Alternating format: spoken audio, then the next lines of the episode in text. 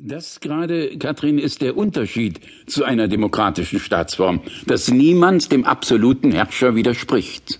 Aber der Herrscher kann doch nicht immer nur das Richtige tun. Natürlich nicht, Katrin. Und warum sagt ihm das keiner? Entweder hat er sich mit lauter Schmeichlern umgeben, die ihm nach dem Mund reden, weil sie sich davon Vorteile für sich selbst versprechen, oder es ist gefährlich, ihm zu widersprechen. Oft lebensgefährlich, denn er duldet keinen Widerspruch. Ja, du denkst sicher an die Herrschaft von Tyrannen. Es ist ziemlich gleichgültig, wie sich diese Herrscher nennen, ob König oder Despot, Diktator oder Führer. Wichtig ist, dass sie außer ihrer eigenen keine andere Meinung dulden und jeden verfolgen, der nicht gut heißt, was sie anordnen. Aber ist das denn nicht unklug? Kein Mensch kann doch immer nur das Richtige anordnen. Es ist nicht nur unklug, Katrin.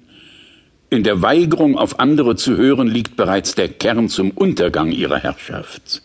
Die Weltgeschichte kennt viele Beispiele dafür. Auch in der Bibel, im Alten Testament lesen wir davon. Denk an den Konflikt zwischen König Ahab und dem Propheten Elia. Es ist schlimm. Seit Wochen hat es nicht mehr geregnet. Nicht einen Tropfen. Die Felder sind trocken wie der Wüstensand. Kein Wunder, dass die Bauern nicht mehr auf den Markt kommen. Es wächst ja nichts mehr auf den Feldern. Ich habe gehört, auch oben im Königspalast sind die Vorräte aufgebraucht. Das geschieht König Ahab recht. Er ist doch schuld an allem. Wieso denn das? Uns kann er ja befehlen aber doch nicht dem Wetter. Das kann nur Gott. Du meinst die Götter? Nein, ich meine Gott, den Herrn.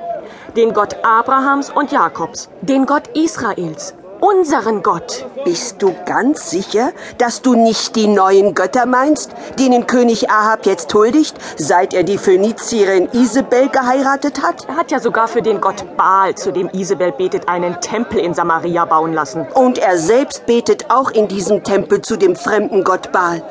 Schrecklich.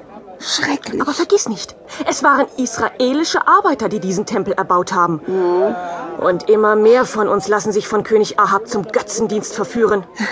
Ja, und deshalb ist Gott böse. Und deshalb regnet es nicht mehr. Meinst du wirklich? Ich weiß es. Woher? Von wem? Kannst du schweigen? Ja. Komm, sag schon. Du kennst doch Elia. Den Propheten aus Tisbe? Ja, den.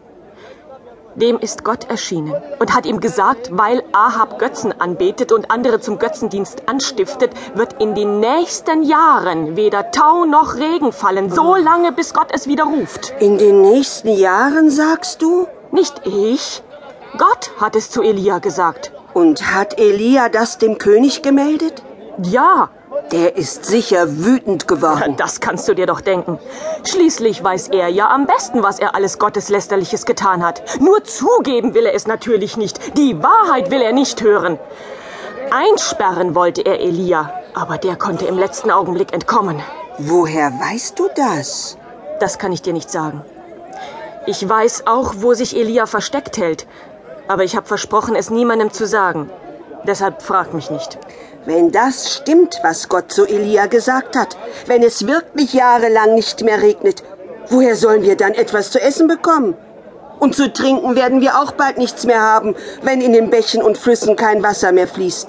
Was sollen wir denn tun? Ich weiß es nicht.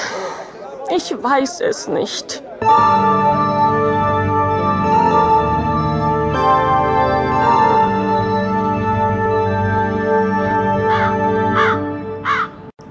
Herr, mein Gott, du hast mich vor dem Zorn des Königs in Sicherheit gebracht. Wie du es mir gesagt hast, bin ich nach Osten über den Jordan hier an den Bach Keret gegangen. Und jeden Tag hast du mir zu essen gegeben, Herr. Raben haben mir morgens und abends Brot und Fleisch gebracht, und Wasser konnte ich aus dem Bach trinken.